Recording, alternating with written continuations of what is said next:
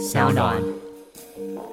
如果柯文哲没有拿到总统提名，啊，蓝白河总统提名，而是由侯友谊代表蓝白河出来选总统，而且侯友谊最终战胜赖清德，拿下中央执政权，他们都不会让黄国昌当法部长。啊，反正国民党都是要反对了。大家好，欢迎收听今天人造我们特辑开讲，我是周伟航。今天第两百一十一集主题是蓝白和最后的努力成功了吗？马英九是来乱的还是乱来的？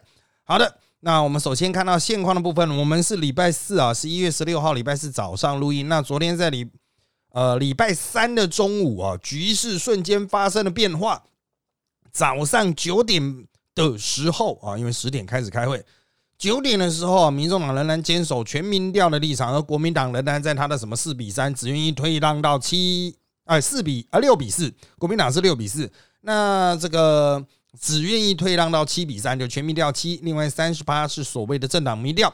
不料会开到一半呐，哈，这个幕僚出来了，剩下四个大人在那边继续吵，吵出来的结果，十二点半左右传出来的讯息是。整合协议出炉，全民调不见了，全部看别人的民调哦，应该变成是这个样子了啊。好，蓝白河的整合协议第一阶段是这个派出三个民调专家参考十一月七号到十一月十七号的各家民调，还有这个科办、侯办各自一份内参民调，那一家民调算一点。那？比点数谁高谁胜出。那其中一个很特别的规则是啊，柯文哲要赢这个呃，这个一般我们讲的都是三趴啦，误差范围啊，通常一千份是大概三趴或二点九趴左右哈。那这个柯文哲要赢三趴以上才会拿到一点。如果柯侯差距在误差范围内，他的结论是侯科配哦，就是柯是副总统哦。只有柯文哲赢三趴以上才是侯友谊退啊，那柯文哲可以选择是不是要侯友谊搭档副手？那如果侯友谊赢三趴以上呢？那也就是直接就是侯友谊自己拿一点啊。好，那这个最后面十一月十八号早上会来请三位民调专家判断这些民调是否可信可靠，能够参考之后。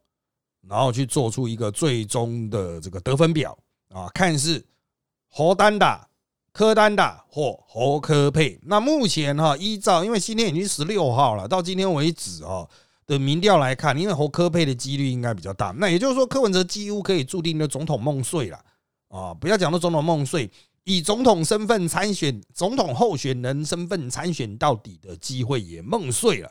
好，那当然，这个协议的后半段呢，是提到这个立委可能区域的部分会有整合，但不分区是确定哈，各自选各自的，所以民众党一定会有自己的不分区。那这个在我们录音同时呢，他们还没有公布他们的不分区，不过原定是九十一月十六号要公布，也许你们听到这集的时候已经出来了哈。好，那。还有一个重点呢，选上之后要组联合政府，席次的分配呢由立委席次的多寡来安排。因为国民党大量提名的关系，他至少提了六十九嘛，哈，所以原则上就是不管谁当选总统，侯或科当选总统，都是由啊，要强调啊，都是由国民党来去组织这个内阁的绝大部分。啊，那当然柯文哲有立下一个就是哦。监督的部分交给他们了哈，那管理经营的部分交给国民党。好，这个就是我们在马英九前总统领导之下的所缔造出来的奇迹蓝白合。当然，昨天这个结论一出来，很多人说哈，蓝白居然合啦，打脸所有名嘴啦。但名嘴当然不会轻易的放弃，绝大多数人呐都认为啊，绝大绝大多数的名嘴都认为啊，这不叫蓝白合啊。啊，这个蓝直接吃掉白了啊！柯文哲签了一个不平等条约，这个条约一签下去，民众党内非常震惊，高度震惊，不能接受啊！就是有点像办丧事一样啊！为什么呢？到九点的时候，他们都还拟定了一套应应策略，却十二点半一出来，哇，翻车了，跟事前讲的都不一样。那重点是这个不平等条约签下去的理由是什么？不知道嘛？啊，就是。虽然柯文哲之前自己嘴炮说：“哦，我让你三趴了，哦，三趴都让给你啊，哦。可是那个前提是自己办了一个公平、公正、公开的全民调。可是现在演的就好像是那些不公平、不公正、不公开的呃民调也要纳入一起计算呢。那你签这个不平等条约，那不就很容易翻车吗？啊，因此啊，白银内部啊士气低落啊。就我们所知啊，很多人开始永立黄珊珊，认为黄珊珊才是他们的太阳啊。不过黄珊珊现在要紧急上马也不可能了啊，不太可能说什么紧急推派黄珊珊去选啊这个总统啊。那副总统也许有机会啊，不过呢，前提是柯文哲要在这个蓝白河中胜出。那因为柯文哲已经签下去了，所以昨天也有人说。民主党要反悔的话，只能赶快去找国民党，把那个柯文哲那签的那三个字把它涂掉，这样子哈。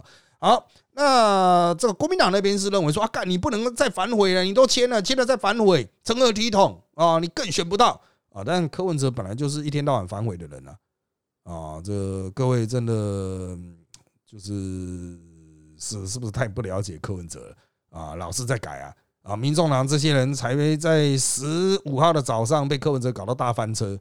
哦，难不成国民党以为自己不会被柯文哲搞到大翻车吗？好，那当然了哈，十八号才决定，十九号是国民党要完成他的法定程序。我们就从这个十九号开始讲。十九号，国民党预计召开中常会与临时中央委员会，去确立他的副总统候选人与不分区名单。但是呢，重点来了，实际上国民党的时间上根本来不及撤销或变更总统提名。来不及哦，来不及撤销，来不及变更，因为他已经提名了嘛。哦，他的提名是透过全代会、全国代表大会。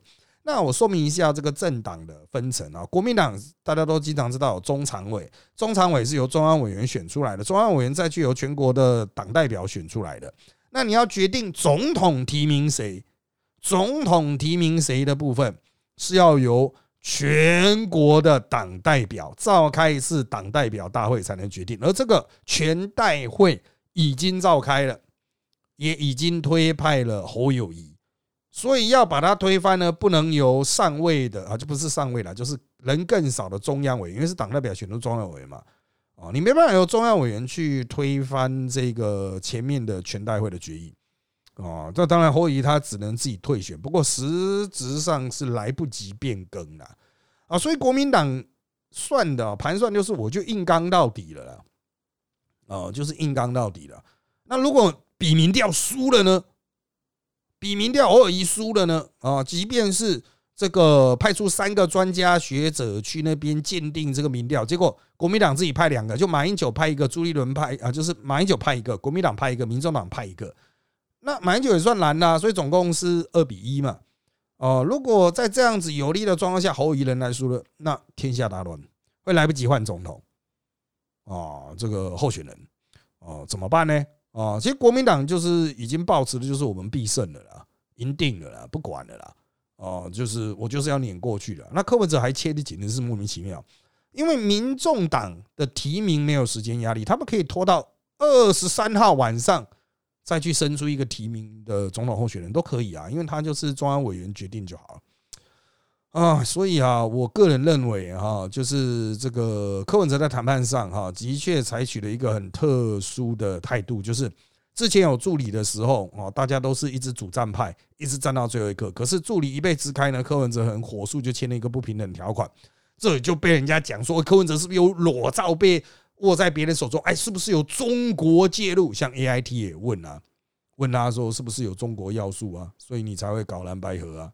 哦，连美国人都不信任他啊！所以这个当然了，现在民众党的支持者是一片大乱了哦，就讲说干，我就是一定要投柯文哲当总统啊！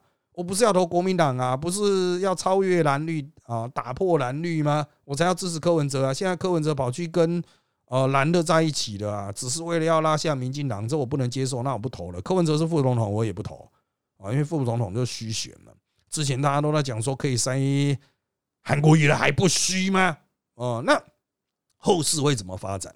这是大家比较有兴趣的哈。就十八号真的，一出来一翻两瞪眼啊，绝大多数的意见不是绝大多数的民调都指向侯科佩得点最多。啊，比如说有五份民调都是双方差距在三趴内的啊，那侯赢三份，柯赢两份，就三比五比二啊。那最后面就是以侯柯配为主，会不会反悔？会不会柯文哲说干我不玩了，你自己去玩啊？有可能。会不会柯文哲说这民调不公，采集了一些我们不能接受的东西啊？这个这是一场不公平的选举，我要跟你闹。有可能，因为他们签的这个协议很粗略啊，没有惩罚的条款啊。哦，就只是意向合作意向哈，我们决定就是搞出这样子的一个事业，这样子揣看看嘛。哦，我们就之后整合嘛。可是我能不能去指控说，哎，你违约啦，你背信啦？哦，本来说是要这样整合的，可是哇，你们那个民调专家作弊啦，他硬是采集了一个民进党根本就是绿营的民调啊，因为他说要采集什么民调没有讲啊。那民进党如果在十七号公布一份哈，民进党的内参民调。啊，那那要不要采集的？如果是对侯友谊有利，那侯友谊要不要采集？那如果是他能够压过柯文哲的关键那一份，那要不要采集？啊，那我个人认为还可能占到，包括是要手机市化、网络民调，到底要不要算？因为就科学上来说，哈，网络民调和手机民调在加权上的方法还没有做出一个很有公信力的模型。哦，所以如果以市话来看的话，那干他妈的柯侯友谊就赢了啊！那柯文哲那边人一定会卢小小要采集手机和网络，但是民调专家能够接受吗？大家是可以拿统计学课本出来炒的呢，去拿民调课本出来炒的呢。哦，那当然，到底会推出哪三个民调专家？昨天我们不断的去问哦，他们倾向是保密了，不要让这些专家有太大的压力。哦，可是，嗯，这样讲就更加的悬疑，更加的充满了黑幕，更多的暗盘。所以我个人认为啊，柯文哲如果真的没有裸照被握在人家手中，也没有来自于习大大的压力，他签下了这一个不平等条约之后，因为他被党内干爆了，他的确可能啊，我要强调就是没有外在压力的状况下，他被党内干爆了，他势必要去撕毁这个条约。如果他没赢的话，如果柯文哲没有这个拿下总统的候选人的大位的话，我觉得撕毁几率颇高啊。但这个前提是什么？第一，他没有裸照别在别人手中哦，没有不雅照在别人手中，然后也没有来自于习大大的压力。好，换个角度来说，国民党呢赢了就赢了嘛。你要加柯文哲，OK 啊。那接下来我就持续的压迫民众党，比如说，哎，那个民众党那个区域候选人民调比较低的，要不要全部退选？哦，目前有八区嘛，哦，那边全退，柯美兰也要不要顺便退一退？虽然柯美兰不是党提名，柯美兰也要不要顺便退一退？啊，好，那再进一步讲哈，就是这个选到这个后段的时候哈，他们说不分区各自努力，真的能够各自努力吗？哦，有各自努力的空间吗？哦，柯文哲在国民党的造势大会上，假设是侯科配啦，柯文哲在国民党造势大会上能够说：“哎，大家一起支持啊，这个分一票哦，这个不分区投民众党，或者柯文哲说区域投国民党，不分区投民众党，可以吗？可以这样吗？啊，蓝营会允许柯文哲这样表他们吗？啊？”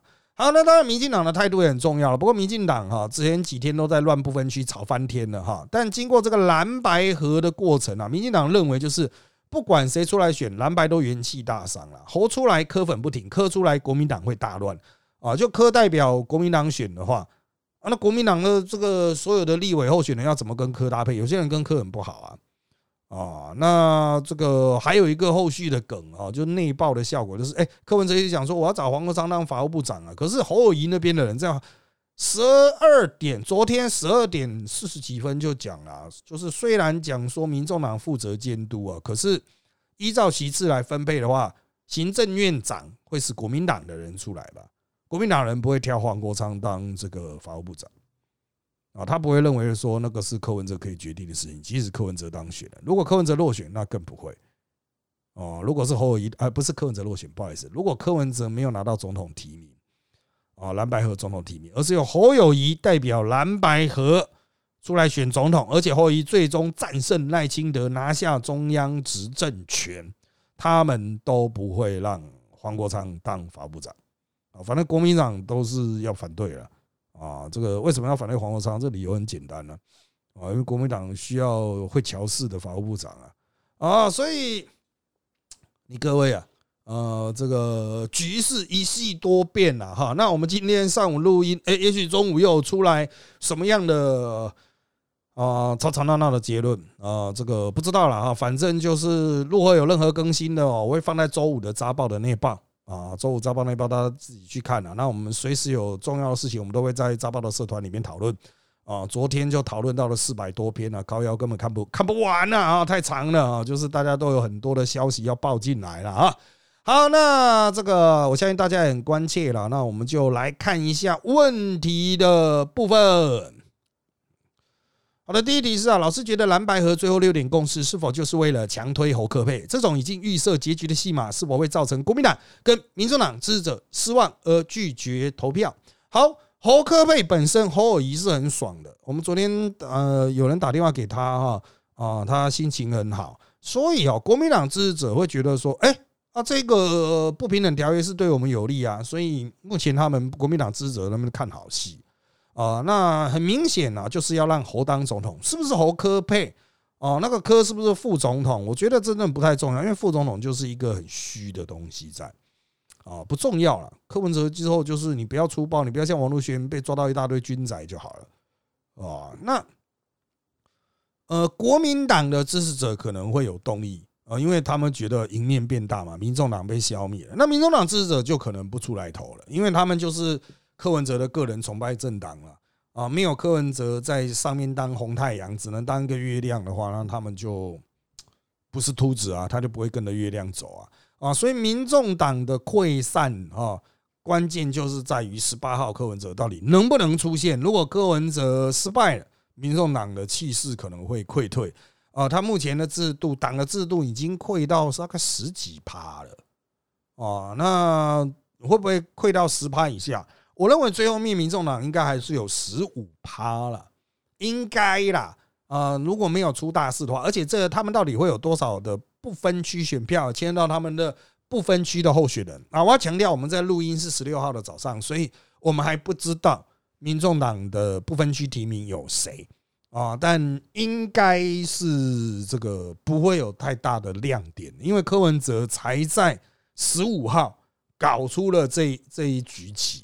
啊，那可以确定呢，徐春英没有了。那会不会有替代徐春英的人呢？啊，新驻营代表可能会有，但亮点引起的争议程度可能就没有蓝白河那么大了啊。好，下面题，蓝白河就算结果出炉，洛方真的会尽心力辅选吗？还是某大佬会努力让这局搞砸呢？呃，大佬就是所谓派系领袖、重要人士，会不会呃扯后腿啊？我认为在国民党。之中一定会，这个是必然会出现的。但是哈，哦，蓝白和输的人会不会尽心尽力浮选？在柯文哲那边可能还比较好解决啊，因为柯文哲那边就一人政党啊，他只要服气，其他人干你有种你自己退党啊，你退党之后你是个小啊，这个有种你退啊，哦，他们态度就这样啊，柯文哲态度有种你退啊，你什么东西？你以为你算是个卡啊？那这个是个很残忍啊，不过这个政治实力的问题嘛。啊，那如果柯文哲愿意尽心尽力复选啊，那当然就是问题就很简单啊。不过哈，就国民党的就比较复杂。如果国民党这个输了，侯友谊输了，意外输了，即使是签了个不平等条约，侯友谊还是输了，哇，闹啊！国民党一定会有人闹，会有生人跳起来说：“我不能接受啊，柯文哲他妈的根本是绿的啊，这个他调性根本是绿的，这个这台独的他妈骗一骗，你叫我们去支持，免谈啊。”这个一定会闹啊！这个我觉得就是对民进党来说，当然就是混乱的最大化。现在很多人说，民进党支持者接掉电话，到底要说支持谁啊？啊，依我们判断，绝大多数是说支持侯友谊的哦，喊说支持侯友谊的比较多。但是或许让柯文哲上去，对民进党更有利啊，会陷入的混乱极大化啊，就是邪恶混乱啊，就不是什么神圣中立这样子啊。好。下面题啊，马真的不在意这样会让国民党更混乱吗？有什么非得出谁手的理由吗？好，这个题应该是在时间序是在蓝白河正式签订之前问的了哈。那马英九之所以硬要尬这个，其实连国民党内都很不能认同哦，即便他现在签成了这个蓝白河哈，大家也是看说十八号最好要有一个好的结果。如果十八号没有好的结果，居然是柯文哲赢了，你马英九绝对会被拖出去哦，是不到拖出去斩了，也不到拖出去碎尸万段，但绝对是满头鸡蛋。哦，马英九当年在那边恶搞那个两千年总统大选呢，拿那个假民调的时候，后来就是他出来对群众抗争，群众喊话就被丢鸡蛋了啊！所以，嗯，这个马英九他想的当然有时候是蛮简单的啊，不过多数人的解读就是他背后是不是有中共的因素，是不是有阿共？哦，有没有阿共在背后推动他？呃，我不能排除。啊，因为肖旭成确实有去中国一趟，然后马英九身边很多模式都是去中国一趟，或是即将要去中国。哦，他爱去中国，我不知道为什么那么爱去中国。哎，去中国到底是佛化特啊？什么两岸交流、促进理解，然后呢？哦，有到底有什么屁用？但他就是给人做了这个梗啊，留了这个画饼嘛，人家的怀疑是背后是有中国因素吧？那马英九他其实思考有时候很简单，那反正就是要打败民进党，打败民进党再说了哈，什么都可以牺牲了。马英九会现在输到只剩下萧旭成，被整个党当成乐色看啊，虽然当成乐色，但不能直接讲出来啊。马英九会输的这么惨，从二零一四、二零一六一路搞到整个党崩掉，哎，他个人脱离民心。去走他心中想象的那个什么大中华民国主义啊，很主要的因素啦。你说他聪明，有时候会蠢人也会看起来意外的聪明啊。好。下面一题，虽然知道总统蓝白合是双方都想演成自己努力的都是对方坏才会破局的水过烂溪，但假设真的合起来，绿营会希望柯真当政还是侯当政？那个组合对绿营来说比较好打，可以不止打垮总统，还波及蓝白立委？当然是柯当政会比较乱，这就我们刚才讲的嘛。如果最后面蓝白合的结果是柯当政的，国民党一定会有大量的叛叛乱犯 跑出来乱啊，这个一定会乱。哦，他们不能接受自己的党被台独分子干走啊！侯友谊已经被打台独分子了，柯文哲更赌啊！柯文哲到昨天受访还说，他其实是比较倾向绿这一边的。哦，你现在讲这种话，蓝白合得起来吗？啊，合不起来。那当然了，哈，民进党绝大多数支持者会认为侯友谊比较 low，所以他们如果接到电话，会把支持度灌给侯友谊，那我们就祝福他啊。不过实际上，哈，因为他是急到十七号的民调。只算到十七号公布的民调，你民调大概就打到今天十六号晚上啊，一个晚上打不了多少通了啊，确实有很多民调公司在打，那可能原定要做的哈，可能就今天打一打的时候，他就明天赶快公布，因为原本大多数民调公司今天、明天打一打，礼拜四五打一打，然后下周公布这样子，下周一二公布，这种比较常见。但是如果蓝白和嘿真的要来玩了，是不是？那可能十七号就砰跑了一堆民调出来了。好，下面一题啊，马英九不知道这样会害惨国民党吗？他是笨还是坏？他的政治判断力是不是出问题？这一题应该也是在蓝白河签订之前问的。那这个就我个人的看法是哦，马英九硬去敲出这个河，如果真的灭掉柯文哲，哦，意外立的大功；但如果伟大不掉呢？柯文哲利用这个协约卢小小呢，甚至柯文哲因此胜出呢？哇，那马英九千古罪人。他已经让国民党死透了一次啊！他要来让国民党死透第二次嘛？如果柯文哲真的利用这个机制，利用这个不平等条约，例外打出胜利了啊！所以当然马英九会说啊，没关系啊，重点是下架民进党。可是如果柯文哲代表出来选，还是选输了呢？哦，国民党人一定会说，干早知道就侯友谊啊，为什么要用柯文哲？早知道的侯友谊要输也宁愿是侯友谊输啊！你弄个柯文哲最后还是输了，超小啊！这个马英九的政治判断的一项是不太行的。好，下面一题，呃，这个主席出来批嘛，纯粹是报老鼠冤，或部分区局营还是有战场要开辟呢？这宋主席啦，哈，宋主席出来批马英九啊，说那个蓝白河怎么样怎么样，不如提名他哈。这个宋楚瑜其实他不选总统了，可是这一次哈。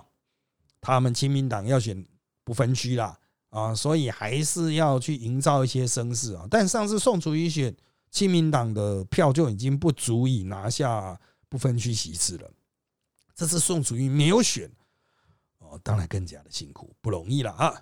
好，下面一题啊，国民党会实施分裂吗？会不会有一群人出走投靠民众党？金普聪会做事这一切不管吗？还是出手进行干预？金普聪洗脸潘旭啊成啊这一件事情啊，呃，这个其实就已经预示了，就是金会作为一个喊刹车的人。当马英九冲过头的时候，金普聪会喊刹车啊。当然，朱立伦有他的智慧啊，所以他会去遏制这个局势往负面的方向发展。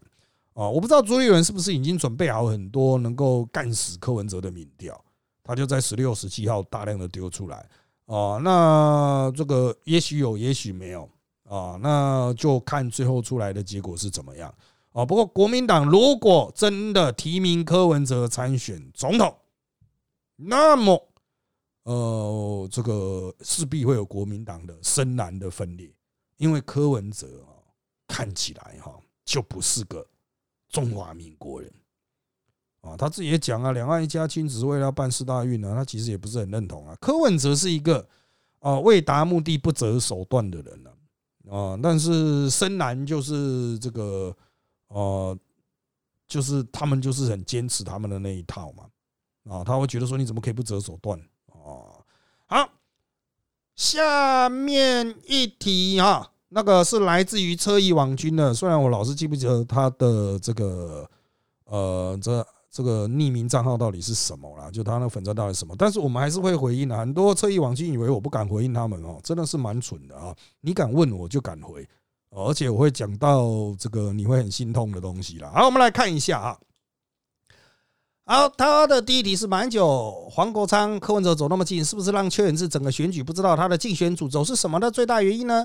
邱远志的竞选主轴很明确啊，就是其他三个都是国民党啊，就是曾正前是国民党，柯美兰也是国民党，现在蓝白河嘛。林志杰呢，啊，他是反服贸的啊，那林志杰呢，啊，很维权的，所以邱远志在那边虽然是四卡度，不过邱远志的主轴很明确，就是反国民党。啊，林志杰虽然是挂民进党的招牌啊，但是绝大多数的进步派的法学者都很讨厌他。为什么？为什么会他会被称为北韩女王？啊，之后我们再做几集来简单说明。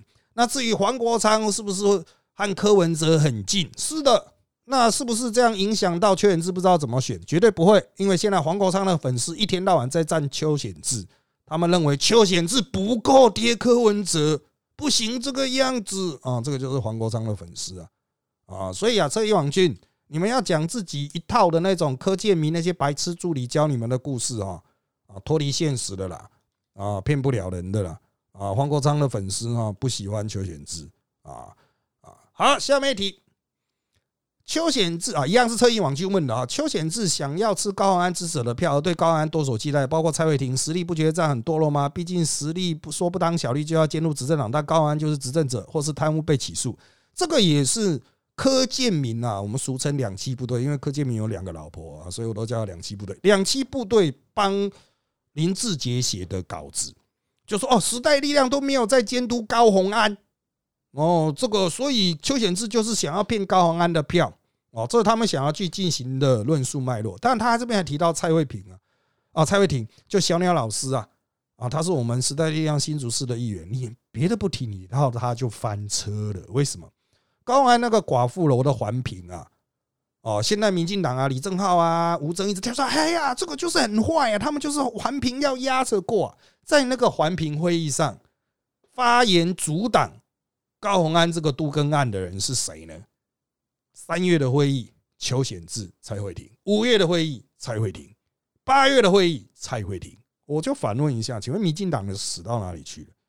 都是实力在第一现场党哎啊！所以哈，这些民进党的侧翼网军，他们拿着新竹那边拉出来的大便啊，新竹民进党拉出来的大便，想说：哎呀，时代力量都没有在打高鸿安，实际上我们才是真正在打的人，才是真正在第一线党的人。民进党只是九月匆匆忙忙冲出来说：“哎呦呦，这边好多必要了，赶快挡，赶快挡，挡你个头啦！”三月多就在挡了，只是没有在那边作秀而已啊！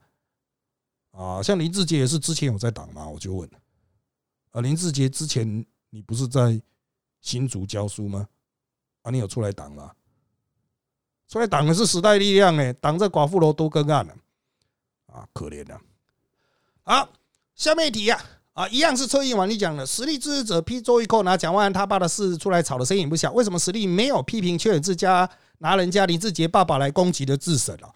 其实要攻击的不是林志杰爸爸，是攻击林志杰。我来说明一下，林志杰的爸爸以前是调查局的干部，他最著名的案子哈，就是派出调查局的人员伪装成学生，这是林志杰的爸爸啊，伪装成学生进。大学里面去捉拿读台会的人、读史明书的人，也就是说，他爸是调查局的人嘛，就党国的鹰权，派调查员进学校抓读史明书的人，这就是最后一个最著名的白色恐怖案——读台会案。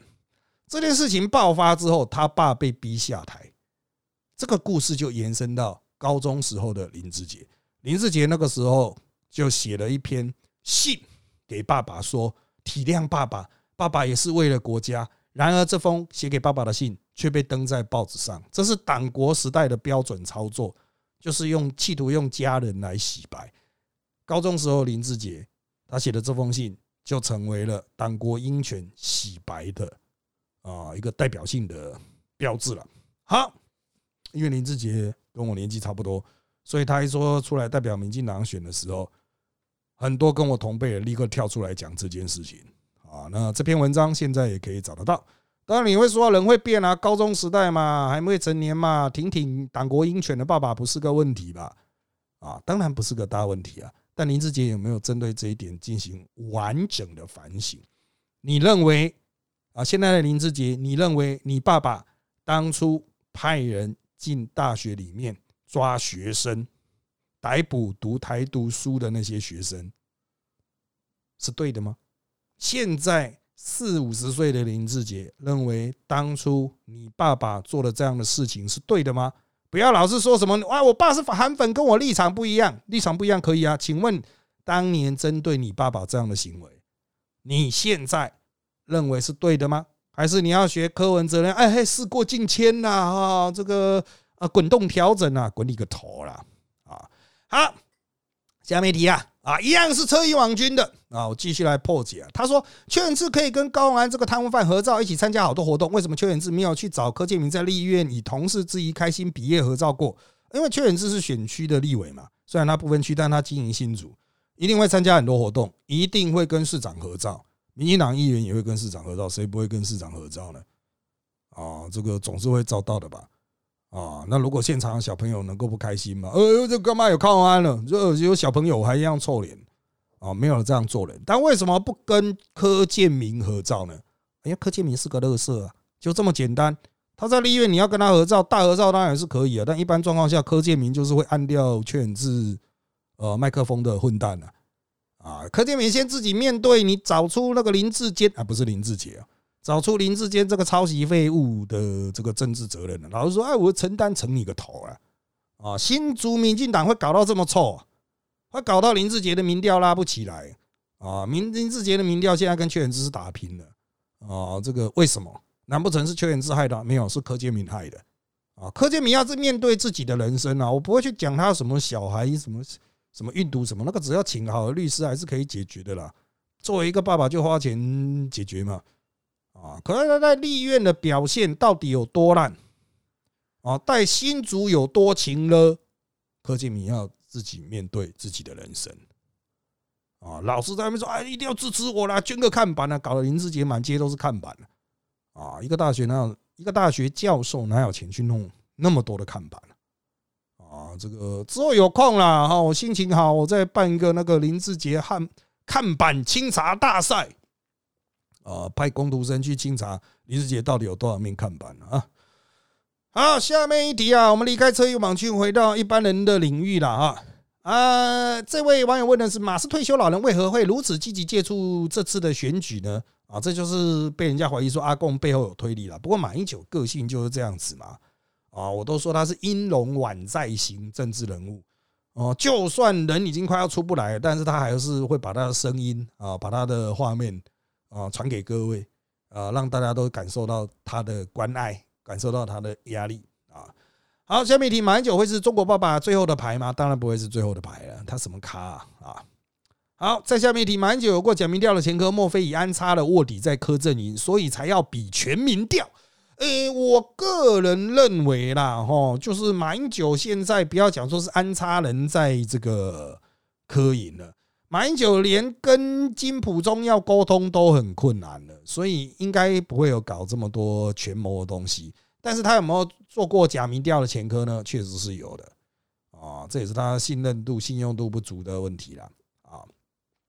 而下面一题，据传十一月十五的密室协商，陈志涵等民众党幕僚被以大人要讲话理由支开后，柯文哲一个独自与三个国民党头头对谈，然后签下对民众党不利的方案。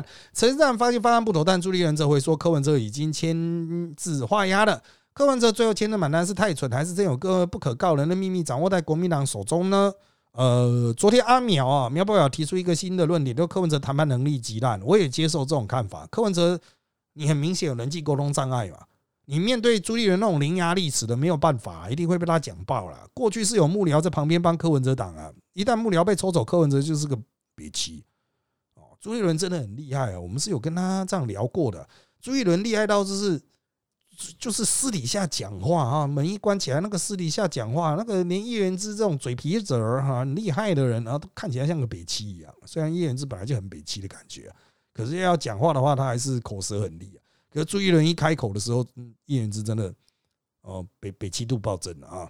好，下面一点，韩国瑜之前不是一直挺红吗？怎么一看马英九支持全民调就跳船了？是因为马英九代表是某势力吗？那接下来会不会有更多同势力人跟着表态支持全民调？好，那其实全民调出来之后，韩国瑜也被吓到，被什么吓到？骂他的人吓到。过去国民党内没有什么人骂他，但是韩国瑜跳出来说：“哦，我支持全民调。”之后，很多人骂他，他才知道说我：“干这个在基层并不受到欢迎。”所以韩国瑜在后来就不跟，他就静观其变，最后面出来戳的就只有马英九。所以你要说是中国同步发动攻击吗？有这可能，但是这些人有这么对中国忠诚吗？好像也不尽然啊。好，那这个下面的有有网友问了很长一题，不过是在蓝白真签字之前了哈。那我我就回答他这个在蓝白签字之后仍然有效的问题啊，他是问说目前这个马的影响力究竟还有多少呢？实际上，就算他促成蓝白合，他的影响力还是不会扩大。为什么？因为选举要钱，在选举的过程中能够拿出钱的，才有占到最后的呃这种主控的权利啊和影响力啊。好，那这个登记之后能不能强迫一边退选，也算是蓝白。登记之后就不能退选了，只能宣布就进而不选啊，或选而不进了。反正就是他报了名之后就不动作，有点类似像现在的郭董啊，是可以的啊。好，那下面一题是：如果郭不退的话，能算和吗？啊，我认为就是郭，如果就是最后面就是软软的啊，都不出现啊，让大家忘了有他的存在的话。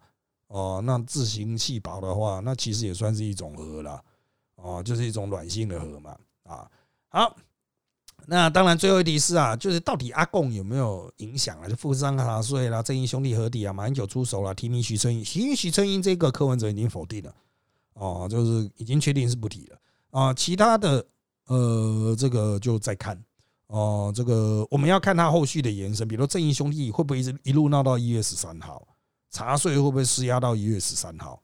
哦，那再来是不只是马英九那种，可能是共产党代表人会不会持续的泛化？